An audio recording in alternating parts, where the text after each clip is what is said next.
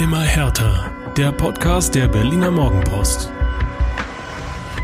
Montag, 31. Januar, 18 Uhr ist Geschichte. Der Deadline Day ist durch für die Bundesliga. Und damit herzlich willkommen zur neuen Folge Immer härter mit meiner Wenigkeit Jörn Lange und mit Michael Färber. Diesmal nicht am Mikrofon. Wir stehen uns nicht gegenüber, sondern sind uns per Telefon zugeschaltet. Das nur als kleine Info vorab ähm, damit ihr euch nicht über die Gesprächsqualität wundert. Bei mir ist ein bisschen ähm, Krankheit, Grippesymptomatik ausgebrochen, deswegen gehen wir kein Risiko ein und bleiben schön distanziert. Aber das ändert nichts daran, dass wir einen schönen Podcast aufnehmen, oder Michael? Ja, hallo Jörn, hallo Berlin, hallo ihr da draußen. Ähm, ich denke, das werden wir trotzdem tun und äh, ich glaube ja immer noch, dass die leichten, fiebrigen Symptome doch noch dem Deadline Day geschuldet sind, der, wie ich fand, doch noch ganz spannend war. Ja, ja, schlaflose Nächte hatte ich. ich genau, genau, so sieht es nämlich aus. Bin schweißgebadet aufgewacht, liegt alles nur am Deadline Day. Was macht Hertha noch? Wer kommt noch? Wer geht? Oder es war halt irgendwie doch ein Virus. Ich weiß es nicht. Belassen wir es dabei. Als kleinen Themenüberblick vorab. Wir sprechen natürlich über den Deadline Day und die Wintertransfers als äh, Ganzes bei Hertha BSC. Wir äh, unterhalten uns über den Test gegen Lech Posen am vergangenen Freitag und die Verletzung von Dedrick Boyata. Wir sprechen über den Abgang von Jordan Toro Nariga, den Zwist mit den Ultras und wir blicken voraus auf das Spiel gegen den VfL Bochum am Freitag. Ich würde sagen, wer da nichts findet, ist selber schuld. Ja, das will ich meinen. So. Wir, wir, wir legen los äh, mit dem heutigen Montag, mit dem Deadline Day. Und äh, Michael, du erinnerst dich, äh, wie äh, angespannt die Lage war am Deadline Day im Sommer. Da hatte Hertha ja einen Ladebalken veröffentlicht. Oha, jetzt. Vormittag, glaube ich. Ich entsinne mich leidlich, äh, der dann irgendwie bei 30 Prozent blieb und äh, dann auch dort hängen blieb und suggerierte, dass äh, gefühlt irgendwie noch acht Kracher nach Westend kommen werden. Genau, 22 ist die magische Zahl. 22 22, siehst du? Bis, bis, bis heute legendär. Diesmal hat man das ein bisschen anders gemacht, ähm, so dass, dass ähm, die Nerven der Fans ein bisschen äh, geschont wurden. Schon am Montagmittag wurde der letzte und der vierte und letzte Zugang verkündet. Kilian Nsona, wir haben schon ein paar Wochen über ihn gesprochen, jetzt ist er tatsächlich da. Ähm, und im selben Atemzug hat Hertha dann auch verkündet, damit sind unsere Transferaktivitäten für diesen Winter abgeschlossen. Das hatte zum einen für sich, dass man nicht mehr weiter zittern und fiebern musste und hoffen und bangen. Auf der anderen Seite war das für manch einen dann auch schon das Signal zu sagen, oh Gott, oh Gott, oh Gott, oh Gott, das reicht ja hinten und vorne nicht, was wir da an Verstärkung geholt haben. Na gut, äh, äh, Masse, Masse ist ja nicht zwingend erforderlich, es ist ja vor allen Dingen Klasse zwingend erforderlich. Und ähm, da sollten wir jedem, der äh, jetzt neu zu Hertha gekommen ist, wie sagt man immer so schön, vielleicht auch ein, zwei Spiele Zeit geben. Ich glaube, so viel Zeit ist auch da. Tja, im Fall von Kilian Nsona wird es ein bisschen mehr Zeit brauchen, glaube ich. Ne? Er ist 19 Jahre alt, 1,89 Meter groß, kommt vom Zweitligisten SM Caen aus, der, aus Frankreich ist ein äh, Außenbahnspieler, aber er hat eben auch einen Kreuzbandriss erlitten und befindet sich jetzt gerade auf dem Weg zu seinem Comeback. Er sollte demnächst wieder einsatzfähig sein, aber im Grunde ist er jetzt so ein, ja, ein Vorgriff auf den Sommer. Ne? Also den 19-Jährigen kommend aus der zweiten französischen Liga jetzt in den, in den mutmaßlichen Abstiegskampf reinzuwerfen, äh, da hätte ich schon meine Bedenken. Ja, absolut, absolut. Du hast ja gerade das Alter angesprochen, 19 Jahre, dass äh, ein Sona ähm, auch eine Verpflichtung für die Zukunft ist, für die kommende Saison. Ich glaube, das ist damit auch, auch gnadenlos dokumentiert. Und äh, wenn du sagst, Flügelspieler gefällt mir. Warum? Weil das Spiel über die Flügel einfach die Mitte aufreißt, viel mehr Spaß macht, viel mehr Optionen auch äh, generiert. Insofern, ähm, wie heißt es immer so schön äh, fürs Phrasenschwein? Herr Lange, wir werden noch viel Freude an ihm haben. Ja, da schauen wir doch mal. Ja. Äh, er wird ja gerne als Spielertyp verglichen mit, mit Bayern-Star Kingsley Coman. So, damit ist klar, damit ist klar, sorry, ich muss dir ins Wort fallen. Damit ja. ist klar, Champions League, wir kommen. Ja. ja. Also wer die mit Kingsley Coman vergleicht, äh, der, der muss auch die Champions League im Kopf haben. Ja. Also ich finde auch, da muss man immer ganz, ganz, ganz vorsichtig sein. Ähm, das ist vielleicht ein Vergleich, der ganz gut angebracht ist, um wirklich ihn als Spielertyp zu charakterisieren, aber natürlich ähm, liegt qualitativ noch ein bisschen was dazwischen. Nichtsdestotrotz, Sona gilt als Talent. Er ist äh, wahnsinnig schnell. Es hat mit seinen 1,89 Meter ähm, extrem lange Beine. ist dribbling und durchsetzungsstark. Und ja, wir werden, also ich bin sehr gespannt, ihn mal auf dem Trainingsplatz jetzt in Augenschein nehmen zu können demnächst. Ähm, wie geht's dir denn insgesamt mit dem Deal? Ablöse liegt bei 500.000 Euro, Marktwert eigentlich bei 1,5 in etwa. Ähm, er ist keine Soforthilfe, da sind wir uns relativ einig. Trotzdem ein guter Deal? Ich sag mal so, wenn du, wenn du über die Transfersumme kommst, äh, sind wir ja leider äh, in dem abgehobenen Bereich, wo wir sagen, eigentlich äh, ist der Ablöse frei zu Hertha gekommen. Also wenn es zwischen 500.000 oder wenn die Ablöse 500.000 Euro ist, ähm, das ist ja im heutigen Vergleich, äh, wo, wo es ja mehr oder weniger um dreistellige Millionenbeträge schon geht, eigentlich gar nichts. Ich will nicht jetzt die Peanuts äh, bemühen, aber ähm, ich glaube, das ist relativ kleines Geld, was Hertha dort investiert hat. Und ähm, für einen jungen Burschen, der entwicklungsfähig ist, das kann, das kann sehr helfen, der aber auch schon Qualität mitbringt. Und ich habe schon gesagt, der Flügelspieler ist. Hertha braucht solche Leute. Hertha braucht Leute, die ähm, das Spiel in der Mitte ein bisschen aufreißen, die aus, aus dem Getümmel, wo man, sagen wir sowieso nicht durchkommt, das sei denn, Belfodil setzt kraftvoll zu irgendeinem, zu irgendeinem Tankversuch an ähm, Leute, die mehr über Außen kommen und damit eine Abwehr aufreißen können, ob es dann eine Flanke wird, ob es dann ein Pass in die Mitte wird, in den Rückraum, was auch immer. Aber Hertha braucht solche Leute. Insofern glaube ich, gar nicht so ein schlechter Deal. Zumindest so fühlt sich jetzt an. Ja. Ich persönlich bin sehr gespannt. Die Statistik so aus der letzten Zweitligasaison in Frankreich, die hat mich jetzt nicht so wahnsinnig überzeugt. Da stehen 31 Spiele zu Buche, 21 Mal in der Startelf, zwei Tore, keine Vorlage. Da versuche ich, da versuche ich die ultimative positive, positiven Vibes zu bringen. Jetzt kommst du wieder mit Statistiken aus der zweiten Liga. Ja, und das Tja. geht so. Wir müssen, da müssen wir noch mal dran feilen jetzt. Äh, zweitklassig einfach, ne? Zweitklassig wegmoderiert. Aber wo du sagst, Flügelspieler tun Hertha gut, äh, da bleiben wir doch gleich am Ball, denn schon am Sonnabend wurde die Verpflichtung von Dong Yun Lee bekannt gegeben. 24 Jahre alt, 1,73 Meter groß, ein Offensiv-Allrounder, wie er im Buche steht, aus, und jetzt halte ich fest, Michael, Südkorea exotisch, oder? Ähm, ja, aber warum nicht? Äh, was Südkoreaner können, glaube ich, äh, haben äh, wir alle bei der Fußball-WM 2018 erlebt. Ja. Wieso war das? Ja, ich weiß nicht, da fand irgendwie in Russland so ein, so ein Treffen statt von Menschen, die gegen den Ball vernünftig treten können. Ähm, und eine deutsche Mannschaft war auch dabei. Äh, lang, lange Rede, gar keinen Sinn. Ich glaube, Südkoreaner, äh, was, was sie mit in die Wiege gelegt bekommen haben, ist ähm, einfach weitermachen. Rennt weiter, macht weiter und wenn der Abpfiff kommt, dann macht ihr immer noch weiter. So lange, bis jemand kommt, der euch vom Platz holt. Ja? Und äh, diese Einsatzbereitschaft äh, äh kann ja kann ja nicht verkehrt sein. Und Offensiv-Allrounder, Jörn, wie oft haben wir hier gestanden zusammen in diesem Stübchen und haben uns darüber mokiert, dass Hertha Offensive nichts auf die Kette kriegt. Alles, was der Offensive helfen kann, kann nur gut sein. Tja. Oder? Hat sich Freddy Bobic, glaube ich, auch gedacht. Äh, also er charakterisiert Dong Yun Lee so. Ähm, er hat gesagt, er ist sehr schnell, wendig, dribbelstark, mit Zug zum Tor und trotz seiner geringen Körpergröße durchsetzungsstark und mit einem guten Kopfballspiel ausgestattet. Klingt eigentlich, also frage ich mich, warum hat den denn kein anderer auf dem Zettel? Äh, die Frage ist äh, durchaus berechtigt. Ja, äh, das kann ich dir auch nicht sagen. Vielleicht äh, 1,73 Meter Kopfball stark, okay, äh, das muss er dann logischerweise erst noch äh, beweisen. Aber was ähm, Asiaten ja per se können, ist, dass sie, dass sie ähm, ja also dribbelstark in jeder Hinsicht sind. Ja, mit dem Ball, ohne den Ball. Sie können sich selber gut ausdribbeln. Sie können zwei Mann ausdribbeln. Ähm, diese, diese, diese schnellen Bewegungen, das, äh, das haben die drauf. Und ähm, das gibt Hertha auch nochmal wieder einen Moment äh, oder so, so einen Überraschungsmoment, ja, weg von diesem von diesem äh, durchaus guten, geradlinigen Spiel, was du haben kannst, wenn du in Ballbesitz kommst, um Räume zu nutzen. Aber du wirst ja auch immer jemanden brauchen, der mal eine Abwehr aufspielen muss, ja, der Räume generieren muss mit, mit seinen Qualitäten. Vielleicht ist äh, Dong Jung Lee da der richtige Mann. Wir werden sehen. Ja, das könnte ich mir auch sehr gut vorstellen. Kommt übrigens von Ulsan Hyundai aus der K-League One. Und da finde ich die Statistik ein bisschen ansprechender. 49 Einsätze, 14 Tore, sechs Vorlagen. Ähm, inzwischen ist er auch dreifacher oder dreimaliger Nationalspieler für Südkorea. Er hat in Berlin den Vertrag unterschrieben, ist dann erstmal wieder nach Dubai gejettet, nicht um protzigen Urlaub zu machen, sondern um da ein Länderspiel zu bestreiten, nämlich gegen Syrien in der WM-Qualifikation. Das findet am Dienstagnachmittag statt, also Nachmittag unserer Zeit. Ähm, und erst danach kommt er dann wieder nach Berlin. Also ich glaube, mit äh, Bochum am Freitag wird es ein bisschen eng, aber äh, der, der, vielleicht die Woche drauf gegen Fürth, wer weiß.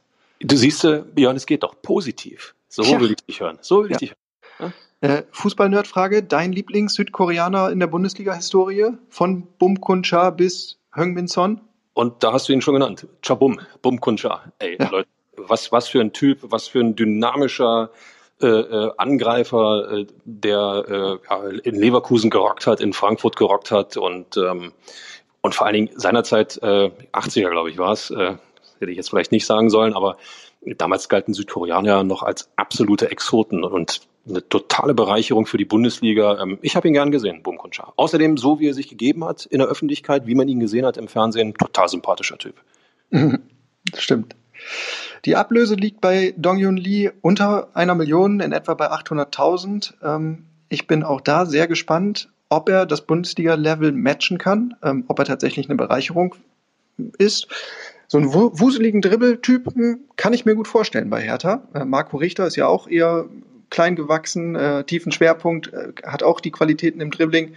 Das ist natürlich jetzt auch so ein ja, direkter Konkurrent, kann man sagen. Ähm, Dong Yun Lee ist viel über die rechte Außenbahn gekommen. Vielleicht heizt er den Konkurrenzkampf auf rechts jetzt bei Hertha ein bisschen an.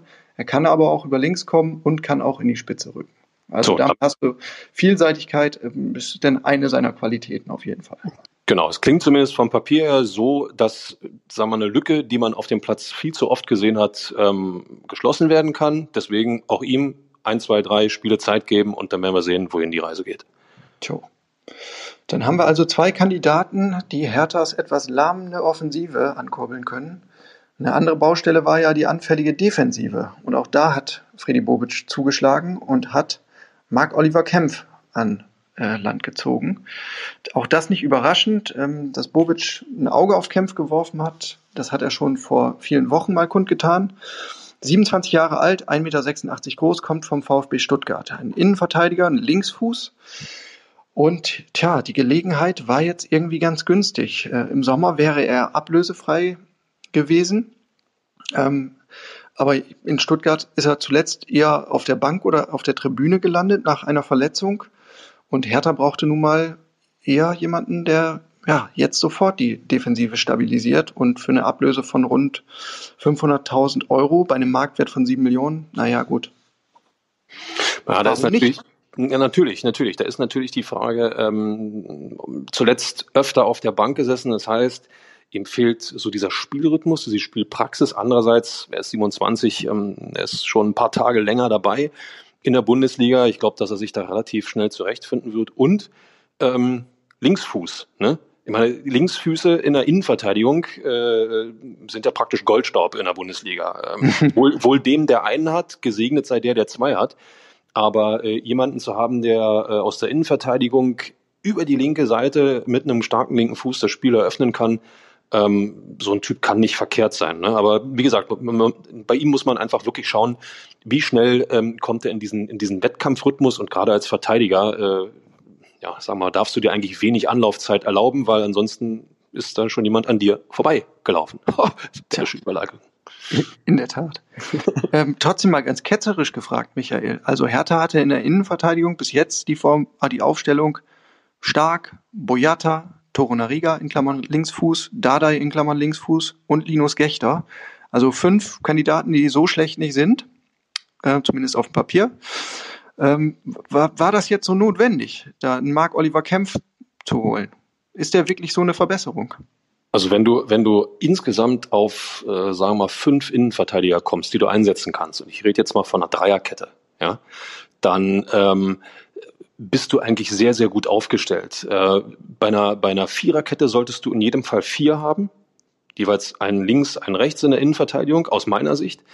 Und ähm, du kannst, du kannst einen Innenverteidiger kannst du eigentlich kaum zu viel haben. Zumal, äh, wenn wir gesehen haben, wie, wie ähm, A, wackelig doch äh, die Defensive tatsächlich gewesen ist. Wir haben es gegen die Bayern gesehen, wo, wo äh, ja, ich sag's mal, die jungen Burschen logischerweise auch noch völlig überfordert waren oder in großen Teilen überfordert waren. Jetzt dort jemanden zu haben, der der äh, Wettkampfhärte mitbringt, der Erfahrung mitbringt, der im Endeffekt auch weiß, wie Verteidigung in der Bundesliga funktioniert, ähm, ich glaube, das kann nicht verkehrt sein. Und ähm, ja, nochmal, also wenn du vier, fünf gute Innenverteidiger hast, vernünftige Innenverteidiger hast, dann ähm, ist das schon die halbe Miete für hinten. Ja, das darf man halt nie vergessen. Ne? Gechter darf man vielleicht noch nicht so voll mitzählen. Der Junge ist halt wirklich erst 17 Jahre alt. Die auch ein Dardai, auch ein Dardai musst du noch irgendwo, äh, sorry, ich falle dir schon wieder ins Wort, aber äh, auch ein Dardai musst du ja irgendwo noch als, als ja, wie sagt's mal, Ausbildungs, Auszubildenden mehr oder weniger, äh, der hat schon ordentliche Qualität, der hat auch schon prima Spieler abgeliefert. Aber der hat natürlich auch noch unglaubliches Potenzial, was es zu heben gilt. Und, und der wird auch noch den einen oder anderen Fehler machen, den er auch schon gemacht hat. Ich glaube, mit Marc Oliver Kempf hast du jemanden, der mutmaßlich weniger Fehler macht. Und das kann ja nicht verkehrt sein. Ja. Er bringt halt wirklich ein paar Qualitäten mit, ne? Auch wenn er jetzt sicherlich nicht so ein Überspieler ist, aber er ist ganz sicher kein schlechter. Also er kennt die Liga, äh, muss sich nicht akklimatisieren, das ist schon mal gut. Er ist extrem kopfballstark und das heißt, äh, oder das meint nicht nur defensiv Kopfballstark, sondern auch offensiv Kopfballstark. Er hat, äh, ich glaube, schon sechs Kopfballtore in der Bundesliga erzielt. Ähm, und das würde Hertha jetzt ja auch wirklich mal gut zu Gesicht stehen. Ja, nach eigenen Eckbällen und Freistößen ein bisschen gefährlicher zu werden. Vielleicht hilft er da. Genauso am anderen Ende des Feldes ähm, ist die Anfälligkeit von Hertha bei ruhenden Bällen ja auch hinlänglich bekannt. Wenn er da für mehr Stabilität sorgen kann, auch wunderbar. Zudem bringt er gewisse Anführerqualitäten mit. Er war mal Kapitän beim VfB, hat die Binde dann allerdings später abgegeben. Wenn man sich so ein bisschen im VfB-Lager umhört, dann heißt es, na ja, so der absolute Leader-Typ ist er nicht. Ähm, eher so, wenn es gut läuft, macht er das ganz gut. Aber unter Druck ist er jetzt auch nicht derjenige, der ähm, das Team so mitreißt. Trotzdem gewisse Anführerqualitäten sind da. Ähm, als weiterer Punkt ist mir aufgefallen, äh, dass ähm, Sven Mislintat, der Sportdirektor des VfB, ähm, Kempf als absolutes Zweikampfmonster gelobt hat. Das war sein Wording. Ähm, ich glaube, das äh, spielt dann auch direkt in die Karten von, von Freddy Bobic, der ja immer ähm, sehr stark auf den Faktor Mentalität setzt. Da weiß man also auch, was man bekommt. Und dann gibt es noch den Faktor, ja, dass er auf einen alten Bekannten trifft, ähm, nämlich auf Niklas Stark. Die beiden haben mit der U19 und mit der U21 den Europameistertitel gewonnen, waren da jeweils das Innenverteidigerpärchen. Ähm, und äh, das ist ja auch immer wieder ein Thema bei Hertha. Findet man ein gutes Pärchen, äh, sei es auf den Außenbahnen oder auch in der Innenverteidigung. Und die beiden haben in der Vergangenheit gezeigt, dass sie durchaus gut harmonieren können solange sie das äh, ja konservieren konnten und jetzt rüber retten können in die in die neue Hertha-Phase, sage ich mal, dann ähm, ist das ist das natürlich sehr sehr schön und gut. Aber es hilft natürlich, wenn du wenn du äh, ja weißt, wen du neben dir hast, wenn du weißt, wann er welche Laufwege macht, wie er tickt in Zweikämpfen.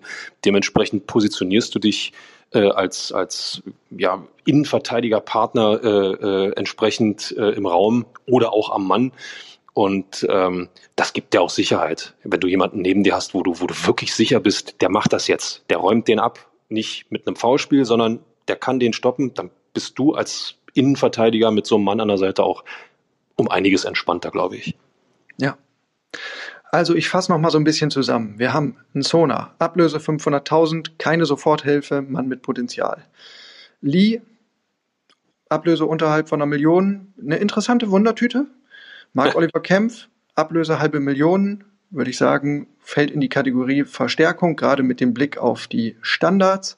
Und dann hatten wir ja schon hinlänglich bekannt, ähm, den, den ersten Zugang des Winters, Frederik Björkan, 23 Jahre alt, Linksverteidiger, ist gekommen von Bodø Glimt ablösefrei, wie gesagt. Tja, das heißt, unterm Strich kann man sagen, im Grunde wenig Kosten und doch relativ viel Ungewissheit, ne? weil auch für Björkan gilt ja, der ist neu im Land, neu in der Liga. Also drei der vier müssen sich erstmal akklimatisieren. Ist Bode Glimt eigentlich ein Verein, der mal von Rauchern äh, irgendwo gegründet wurde? Fände ich nur plausibel, ja. Ja, Bode Glimt. Okay, lassen wir das. Ich zahle auch in die schlechte Witzekasse, ist alles okay. Aber äh, du, ich, ich gehe ich geh völlig mit äh, in, in, in der Einschätzung, die du abgegeben hast. Und ähm, das Schöne ist ja, es bleibt spannend bei Hertha BSC. Ja? Und äh, es wurden Leute verpflichtet für Positionen, wo äh, ja, ich denke, auch absoluter Handlungsbedarf war. Jetzt kann man natürlich kommen und sagen, bei Hertha ist auf jeder Position absoluter Handlungsbedarf. Aber ähm, so weit wollen wir es nicht kommen lassen. Ähm, ich glaube auch, dass das ganz, ganz spannende Verpflichtungen sind. Ja. Jetzt haben wir darüber gesprochen, wer gekommen ist. Ähm, jetzt müssen wir aber auch noch darüber sprechen, wer nicht gekommen ist. Nämlich kein weiterer Stürmer. Damit hatte Freddy Bobic auf jeden Fall geliebäugelt, aber da haben sich verschiedene Möglichkeiten ähm, tja, zerschlagen. Alario aus Leverkusen war ein Thema, ähm, um einen Namen zu nennen. Und ein weiterer Rechtsverteidiger ist auch nicht gekommen. Da war Danny da Costa zuletzt ganz heiß gehandelt. Ähm, ja, den kennt Freddy Bobic ja aus Frankfurter Zeiten sehr, sehr gut und schätzt ihn. Ähm, aber auch da ist man sich nicht einig geworden. Und somit heißt die Hoffnung hinten rechts weiter Peter Pekarik. Dahinter gibt es nur noch ähm, den Kollegen Lukas Klünter. Und ich glaube, es sind heute einige Stoßgebete Richtung Fußballgott geschickt worden, äh, so, so blau-weißer Natur und wo sich die Fans gewünscht haben, bitte Stürmer Stefan Jovetic, bitte Stürmer Ishak Belfodil, verletz dich nicht. bitte Rechtsverteidiger Peter Bekarik, bleib auch du gesund. Das kann, das kann ich total nachvollziehen. Ähm, gerade Jovetic, Belfodil, ähm, ich sag's gern immer wieder, für mich mit der Schlüssel dafür, äh, dass Hertha ähm, ja vielleicht doch dann mal den Schritt äh, mehr Richtung Mittelfeld weg aus der Abstiegsregion machen kann. Der eine wuchtig, geradlinig, kann den Ball behaupten, weiß, wie er seinen Sturmpartner einsetzen muss. Der andere, Jovetic, ähm, weiß, wie man abschließen muss. Ähm, auch wenn es schon zigmal gesagt wurde, man kann es nicht oft genug sagen. Äh, also die beiden sind der Schlüssel, fällt einer aus. Wir haben es gesehen, wir haben es erlebt. Als Jovetic nicht dabei war, dann wird es schon eng. Ne? Auf jeden Fall. Auch auf die Link, über die linke Außenbahn hatten wir ja im Vorfeld äh, des, des Wintertransferfensters gesprochen.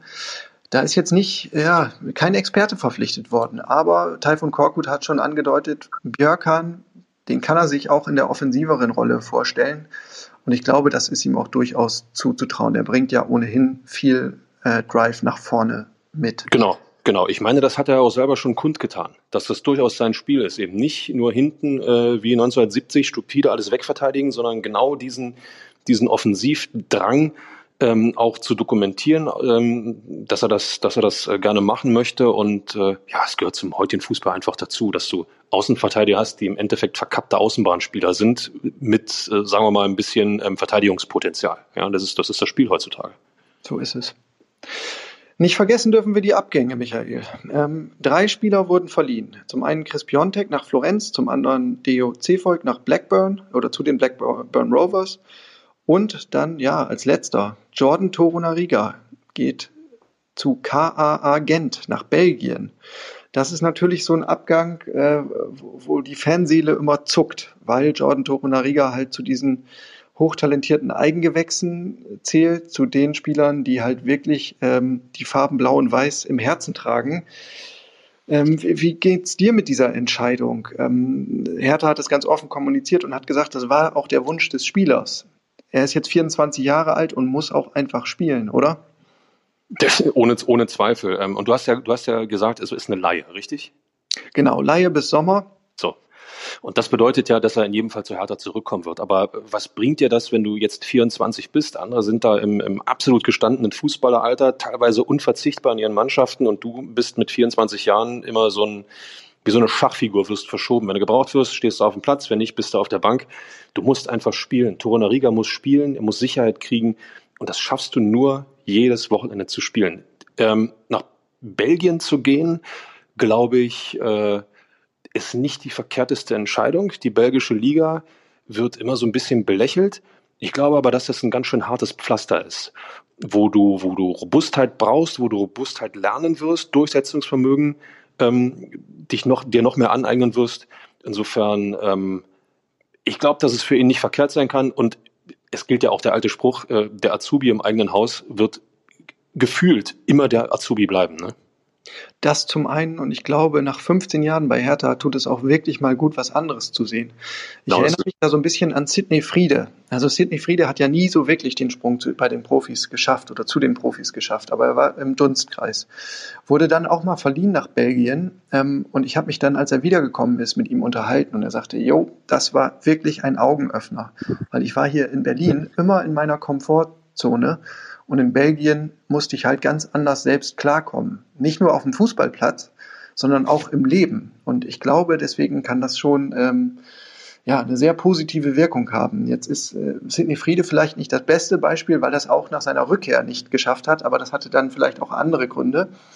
Hm, ich hoffe, dass ähm, John Torunariga diese Erfahrung gut tut und vor allem vor allen Dingen ähm, wünsche ich ihm Gesundheit ne? und dass er verletzungsfrei bleibt, weil das ist seit Jahren einfach ein, ein Riesenproblem. Absolut, bin ich, bin ich genau bei dir. Ablösefrei gegangen ist noch Dennis Jastremski, der ist nach Polen gewechselt. Ja, das ist auch ein Eigengewächs, ähm, allerdings nicht mit, mit diesem großen Identifikationspotenzial. Er ist kein gebürtiger Berliner, er ist ähm, in der Jugend mal aus Rostock gekommen. Ähm, und nachdem er eigentlich einen sehr guten Start hatte bei den Profis, ist er halt so ein bisschen, tja, hängen geblieben, sag ich mal, oder stagniert auf einem Level. Und es war auch in dieser Saison wieder ersichtlich, wo er ja unter Paul Dardai noch Chancen bekommen hat, ähm, dass er einfach äh, fußballerisch ähm, und auch taktisch äh, arg limitiert ist. Er ist wahnsinnig schnell, aber der hat Hertha einfach nicht weitergebracht, so ehrlich muss man sein. Also ein Verlust, den man verkraften kann. Ohne Zweifel. So, Michael, dann habe ich mir angeschaut, wo wir schon beim Stichwort Polen sind, ähm, den Test zwischen Hertha und Lech Posen am vergangenen Freitag im Hans-Braun-Stadion wurde gespielt. Ähm, Endstand war 2 zu 4, Halbzeitstand 1 zu 2 und es stand auch ja, zwischenzeitlich 1 zu 4. Also das war alles nicht so rosig, muss ich sagen. Ähm, schnell lag Hertha mit 0 zu 2 hinten, womit ja schon wieder dieses Manko der, der verschlafenen Startphase bedient ist. Also das erste Gegentor fiel nach sechs Minuten.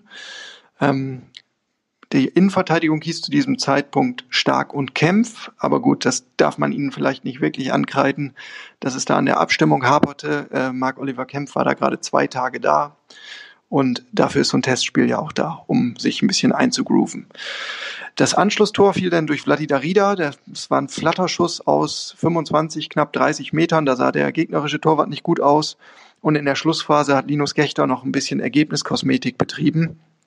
Ansonsten, ja, positiv hervorzuheben, Stevan Jovetic hat eine Stunde gespielt und Spielpraxis gesammelt, ähm, sah dabei auch schon wieder ganz rund aus.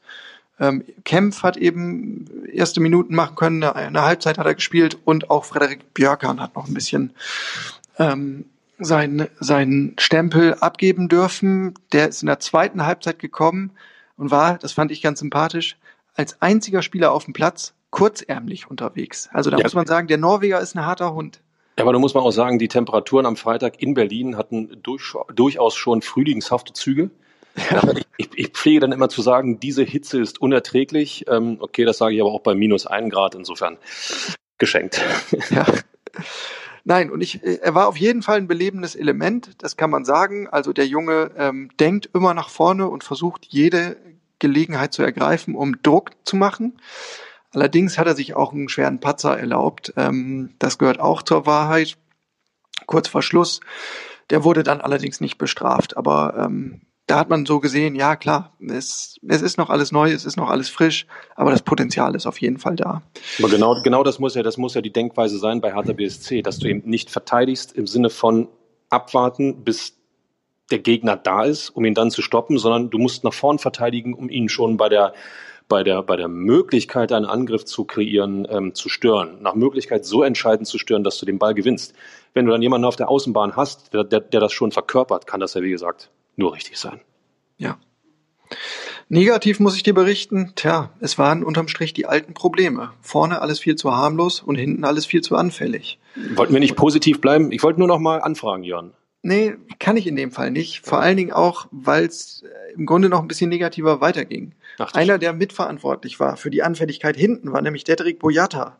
Der hat sich einen ganz schweren Bock erlaubt in der zweiten Halbzeit. Hm, erst einen haarsträubenden Fehlpass gespielt war dann schlecht positioniert und wusste sich dann nicht mehr anders zu helfen, als einen Gegner im Strafraum, im eigenen Strafraum zu faulen. Es gab elf Meter.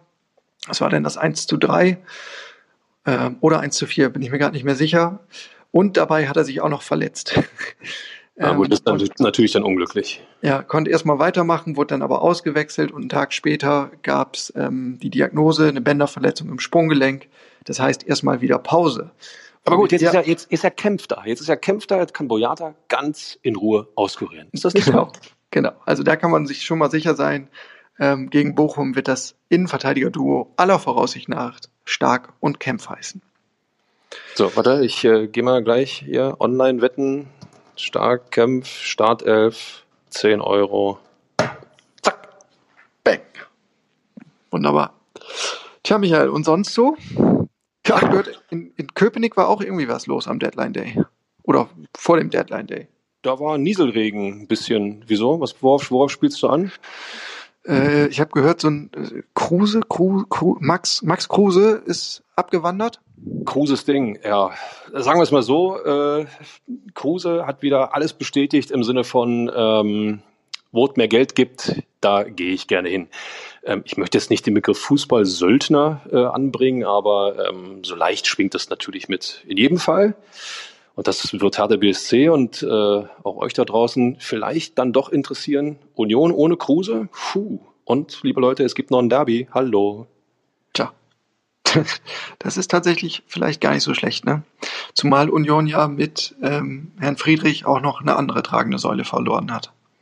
Das sind in jedem Fall zwei Personalien, die äh, Union richtig wehtun. Das haben, hat, äh, hat man da in Köpenick auch immer wieder dokumentiert. Und ähm, dass es drei Derby-Siege in Folge gab äh, zwischen Hertha und Union, hatten wir noch nicht. Und die Chance, dass es so kommt, ist auch gesunken. Insofern, ähm, man soll zwar immer zuvor erst auf sich schauen und auf seine eigene Entwicklung, aber wenn man weiß, dass der Gegner zwei wirkliche Säulen verloren hat, ey, das ist doch ein Hebel, wo Hertha BSC ansetzen kann im Derby, oder? Das, das kann man wohl sagen. Ja. Äh, dann gab es noch die Fortführung des ja, Zwists mit den Ultras. Ähm, du erinnerst dich, wir haben in der Vorwoche darüber gesprochen, ähm, ja, dass es diesen Trainingsvorfall gab. Ähm, vor dem Spiel gegen den FC Bayern. Am Sonnabend zum Abschlusstraining waren rund 80 Personen aus der aktiven Fanszene auf dem Schenkendorfplatz vorstellig geworden, unangemeldet und ja, auch ohne irgendeine Berechtigung. Das Training war eigentlich unter Ausschluss der Öffentlichkeit angesetzt. Und dann haben diese, diese äh, Fans ähm, den Profis eine richtige Ansage gemacht. Ähm, der inzwischen auch schon legendäre Schlusssatz war ja, ihr reißt euch jetzt am Riemen, sonst zünden wir die nächste Stufe. Ja, oh, da läuft's mir, da läuft's mir immer noch kalt den Rücken runter, weil, ähm, boah, ich, ich wiederhole mich gern, das geht nicht. Es, so weit geht nicht, Leute. Ja, der, der Meinung war man bei Hertha BSC auch. Und das wollte man jetzt auch nicht einfach so unkommentiert stehen lassen. Insofern hat man von Vereinsseite nochmal das Gespräch mit den Ultras gesucht. Und da hat man auch nicht irgendwen geschickt, sondern wirklich die Chefetage, nämlich Freddy Bobic und Ingo Schiller, also zwei Geschäftsführer. Und die haben in der Sache durchaus Verständnis ge äußert, eben ja für diese Unmutsbekundung, aber haben zugleich ähm, auch ganz entschlossen Kritik an der Art und Weise geübt, ähm, wie das Ganze abgelaufen ist. Und sie haben im Grunde gefordert, dass es eine öffentliche Entschuldigung von den Ultras gibt. Und die Ultras haben gesagt, nix da. Das ist aber ein bisschen blauäugig. Äh, also bei allem Respekt, äh, dass man versucht, äh, diese Problematik sozusagen zu bereinigen, was ja ultimativ wichtig ist. Du brauchst ja deine Fans im Stadion zur Unterstützung, ähm, wenn denn endlich wieder Zuschauer dabei sind. Ähm, aber von der aktiven Fanszene eine öffentliche Entschuldigung zu verlangen, ist in meinen Augen wirklich blauäugig. Sorry, das muss ich loswerden. Tja, ich, ich fand es ehrlich gesagt gar nicht so absurd also ich finde, das ist schon ein Zeichen, wenn man quasi die Chefetage schickt. Das ist auch ein, ein Zeichen von Wertschätzung. Ähm, und ich finde, das war eine relativ gut gebaute Brücke, zu sagen, hey, in der Sache verstehen wir euch, aber die Art und Weise und wenn ihr jetzt da vielleicht einen Schritt auf uns zukommt, so, hm, dann kriegen wir einen Miteinander hin. Ähm, und ich habe mir auch gedacht, dass die Ultras vielleicht mit ein bisschen Abstand die Sache ähm, auch etwas anders sehen, zumal es in den sozialen Netzwerken ja auch viel Kritik für die Aktion gab. Also es hieß immer wieder, ja, äh, im Grundsatz in Ordnung, aber dieser letzte Satz, das ist einfach drüber, das ist übertrieben. Und ähm, ich hätte gedacht, dass das zu einer gewissen Selbstreflexion führt. Ja, ähm, das ist eine Diskussion, Jörn, die wir beide auch äh, immer, immer wieder führen, ne? äh, ob es dann Selbstreflexion gibt oder nicht. Ähm, ich glaube, dass es vielleicht sinnvoller gewesen wäre, äh, die Fans, die Ultras ähm, dazu zu animieren, nach diesem, nach diesem, ja, kann man ja sagen, negativen Vorfall für einen positiven Moment zu sorgen. Nicht praktisch einen Fehler öffentlich einzugestehen, den sie in meinen Augen ohne Zweifel gemacht haben, sondern vielleicht äh, ganz banal gesagt, sie zu einer Trainingseinheit einzuladen, um die Truppe zu motivieren, ja, um sie anzufeuern, um sie, wenn ein Trainingsspiel ist, äh, praktisch als als als ja Fans im Stadion sozusagen während des Trainings aufzutreten, um einfach zu dokumentieren, wir sind stocksauer, und äh, wir stehen aber trotzdem hinter euch, weil wir alle irgendwo Erfolg und Spaß haben wollen mit Hertha BSC. Vielleicht, vielleicht wäre das eine Möglichkeit gewesen, aber äh, du, die Situation ist, ist festgefahren, glaube ich. Tja, jetzt, jetzt ist man halt da ähm, mit so einem gewissen Konfliktpotenzial auf jeden Fall. Hertha hat gesagt in der Konsequenz, tjo, wenn keine Entschuldigung kommt, dann prüfen wir jetzt mal rechtliche Schritte. Ähm, die Namen und Gesichter sind bekannt und ich denke, es wird jetzt ähm, auf Anzeigen hinauslaufen. Und äh, ja, letztendlich kann man nur hoffen, dass es dabei dann vielleicht bleibt und äh, sich dieser Konflikt nicht weiter aufschaukelt, weil das ist das Letzte, was du in der angespannten sportlichen Situation brauchst. Noch eine eigene, ähm, ja, eine, eine, eine zusätzliche Baustelle mit den eigenen Fans. Ähm, das, das kann in der jetzigen Situation nicht helfen. Kann nie gut tun, aber äh, jetzt besonders. Absolut, absolut. Bin ich, bin ich völlig bei dir. Ich finde es auch richtig, dass Hertha BSC sich wehrt, einfach um als Verein auch mal zu dokumentieren, ähm, ihr Fans habt bei uns sehr, sehr viele Freiheiten, aber es gibt auch rote Linien, die dürft ihr einfach nicht über, überschreiten. Das zu dokumentieren ist total wichtig. Andererseits ähm, an die Adresse von Hertha BSC sollte vielleicht auch jeder nochmal drüber nachdenken, wie wichtig es ist, Fans in entscheidenden Fragen einfach mit ins Boot zu holen. Ja, äh, nicht nicht um um um äh, paritätisch äh, ihn oder sie an Entscheidungsprozessen teilnehmen zu lassen. Also so nach dem Motto, jeder Fan hat eine Stimme, ja, da, das ist damit nicht gemeint. Aber dass man beispielsweise in Sachen Stadion, das heilige Projekt bei Hertha BSC, wenn man so will, wenn man da von Anfang an auch mehr auf auf die Leute gesetzt hat, die in vor allen Dingen in schlechten Zeiten zum Verein stehen, die ein bisschen mit einbinden, ein bisschen mit ins Boot holen, vielleicht auch als Fürsprecher für Standort A oder B. Ähm, das hat Hertha BSC in den letzten Jahren einfach total verpasst. Und das muss sich der Club ankreiden lassen. Ich glaube auch, dass das mit ein Grund ist, ähm, warum die Fanszene so reagiert, wie sie reagiert. So meine Meinung. Okay. Halten wir fest. So, Michael, du merkst, meine Stimme wird immer kratziger. Insofern biegen wir mal auf die Zielgerade ein. Yes, ich weiß, was kommt. Wagen den Ausblick. Freitag, 20.30 Uhr Olympiastadion. Die Paarung lautet Hertha BSC gegen VfL Bochum. Frag mich, komm, frag mich. Michael, deine Prognose. Klarer Sieg für Hertha BSC. Haben wir das eigentlich mal verifiziert? Wie oft lagst du richtig damit? Nee, das wollen wir nicht wissen. Das wollen wir nicht wirklich wissen. Nein, es ist ja in der Tat ein, ein enorm kritisches und wichtiges Spiel. Es ist im Grunde ein, ein Must-Win. Ne? Du hast jetzt irgendwie ähm, den, den verkorksten Start im Januar und hast jetzt die beiden Partien erst gegen Bochum, dann gegen den Tabellenletzten aus Fürth. Und aus diesen Spielen brauchst du einfach sechs Punkte. Sieben. Sonst äh, kann eine ganz unschöne Dynamik entstehen. Das heißt aber auch, es gibt einen gewissen Druck, zumal Bochum im Januar ganz gut unterwegs war. Ich habe das nochmal nachgeschlagen. Es gab einen Sieg gegen Wolfsburg, der ist Hertha ja nicht gelungen. Dann eine knappe Niederlage in Mainz, dafür aber als Revanche ein Sieg im Pokal gegen Mainz und dann ein Remis gegen Köln was auch nicht so schlecht ist. Ja, es hatte auch nicht gelungen, Remis gegen Köln, wenn ich mich erinnere. Richtig. So, und der VfL insgesamt muss man sagen, die wittern jetzt so ein bisschen Morgenluft. Äh, defensiv sind sie ohnehin halbwegs stabil. Offensiv waren sie lange harmlos, aber zuletzt haben sie fünf Tore in zwei Spielen geschossen. Tja, und Hertha hat 2022 alle drei Heimspiele verloren. Gegen Köln, gegen Union im Pokal und gegen die Bayern. Letzteres muss man sagen, erwartbarerweise. So, jetzt ist muss aber unbedingt der Turnaround her. Ist er, ist er wie im Roulette, ja? Ja, wenn 17 Mal rot kommt, dann kommt danach schwarz. Ist ja. ja. Auch wenn, auch wenn beim Kugelrollen, äh, bei dem eigentlichen Kugelrollen äh, die Wahrscheinlichkeit immer gleich ist, aber Gesetz der Serie, irgendwann endet die Serie Und warum nicht gegen Bochum? Ja, in der Tat. Denn Bochum kommt als zweitschlechtestes Auswärtsteam der Liga. So, so will ich dich hören. Es sind erst äh, zwei Siege gelungen, demgegenüber stehen acht Niederlagen. Äh, allerdings, das kann ich dir auch nicht vorenthalten, lieber Michael, in der Rückrundentabelle, die ja noch relativ jung ist, aber nichtsdestotrotz steht der VfL auf Platz 8, Hertha hingegen auf Platz 17. Ja, das wischen wir weg. Komm, Momentaufnahme ist eine Momentaufnahme, Jörn. Genau, und deswegen mache ich auch gleich weiter mit dem nächsten Mutmacher. Du erinnerst dich nämlich an das Hinspiel. Ein 3 zu 1 in Bochum, ganz souverän herausgespielt von Hertha BSC, muss man sagen. Ganz souverän herausgespielt. Du wirst schon recht haben.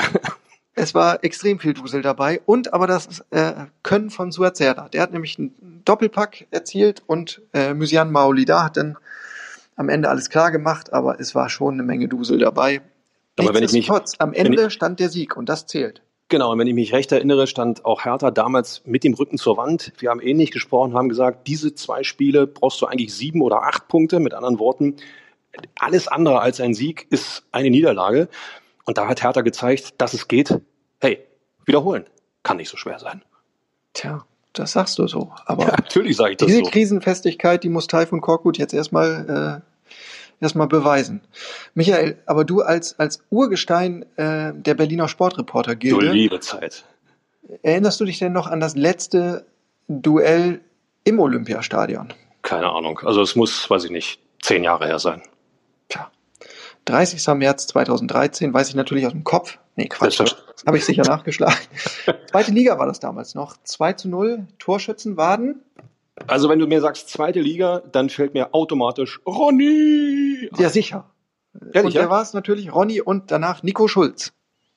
Schau an, der ist schon so lange dabei. Wahnsinn. Tja, wie die Zeit vergeht, ne? so, und jetzt als ultimativen Rausschmeißer und finalen Mutmacher Bochums letzter Bundesliga-Auswärtssieg bei Hertha BSC liegt wie lange zurück, lieber Michael? Ach du Scheiße. Oh, entschuldigt bitte. Ach du Schreck, muss es natürlich. Äh, Über 30 Jahre. 2. April 1991. Aber das, wir wissen alle, dass dies die desaströseste Hertha-Saison war. naja. Ich, äh Auf jeden Fall soll sich das nicht wiederholen. So. Ja. Und ich finde, also äh, diese, diese Strecke kann man ruhig weiter ausbauen. Ne?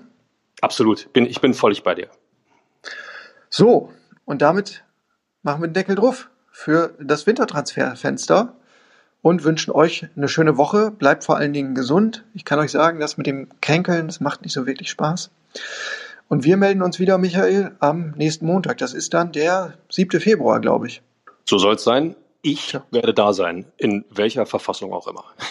Ich freue mich drauf. Bis dann. Und Macht's gut. Ciao.